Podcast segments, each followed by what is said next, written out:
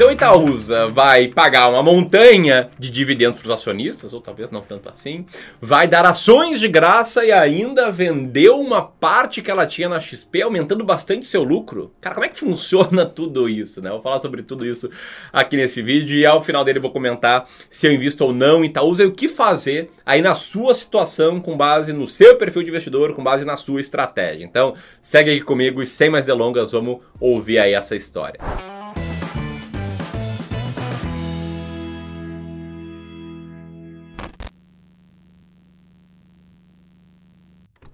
Então, primeira coisa, a Itaúsa vendeu parte das ações que ela detinha da XP Investimentos. Em comunicado enviado à CVM, a Itaúsa anunciou, comunicou que vendeu 7,8 milhões de ações da XP, equivalente a 1,39% do capital social da companhia, por um valor total de 1,2 bilhão de reais. Mas por que ela fez isso? Será que o pessoal da Itaúsa sabe de algo que o mercado não sabe? Será que eles estão antecipando uma venda?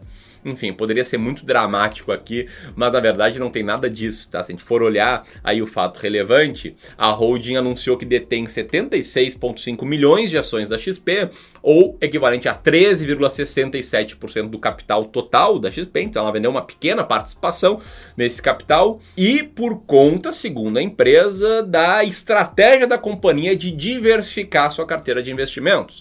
Lembrando, a Itaúsa é uma holding. Uma holding é como se fosse uma cidade e dentro dessa cidade tem vários bairros, que no caso da holding tem participação em várias empresas. E atualmente a Itaúsa é muito concentrada em ações do Itaú, até por isso né, as ações andam muito juntas, são muito correlacionadas, mas pelo que o management está dando a entender, ela quer diversificar melhor essa carteira, em especial fora do setor financeiro. Né? Hoje, a Itaúsa detém 37% do capital do Itaú, que é a parte mais relevante ali do portfólio da Itaúsa, 15% do capital da XP, 29% do capital da Alpargatas, 37% do capital da Dexco, 13% do capital da Egea, 49% da Copa Energia e 8% da empresa NTS. E pelo jeito vem novas compras aí, vem diversificação da carteira. Eu queria saber o que, que você acha disso.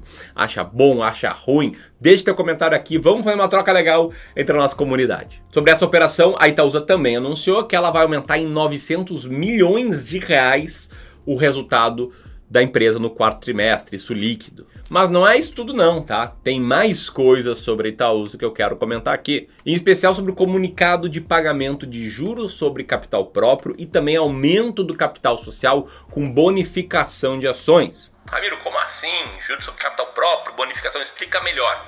Tá, primeiro, sobre os JCP, né, os juros sobre capital próprio. Isso aqui é uma forma que uma empresa brasileira tem, uma que só existe no Brasil, de distribuir parte do seu resultado, diferentemente de pagamento de dividendos, para o acionista, que é diferente do pagamento de dividendos, dá à empresa um benefício tributário. E aí o acionista recebe esse pagamento com 15% de desconto de imposto de renda na fonte. Enfim, naquela ideia de reforma tributária, o JCP uh, tende a cair por terra, né, se seguir aquela proposta. O que é a única parte que eu não acho tão ruim, né, porque é muito complexo, só existe no Brasil. Os gringos tentar entender isso é uma coisa mais difícil. Mas o fato é que Segundo o comunicado, quem tiver ações da Itaúsa até o dia 14 de janeiro do ano que vem vai ter direito a receber esses juros sobre capital próprio. Já no dia 15 de janeiro, as ações vão negociar ex juros sobre capital próprio e quem comprar depois não vai ter direito a isso. E antes você pensa, então eu vou comprar, que daí eu ganho esses 11 centavos líquido aí por ação, vai ser bom? Cara, não faz isso. É dividendo, juros sobre capital próprio no dia do pagamento é um negócio que assim, é tirar dinheiro do bolso direito para botar no bolso esquerdo. As ações da Itaúsa elas certamente vão acordar no dia 15 de janeiro com um desconto na cotação proporcional aí ao juro sobre capital próprio pago, tá? Isso aí não é uma estratégia de investimentos comprar uma empresa que anunciou dividendos. Não faz isso. Leva a sério o teu dinheiro, beleza?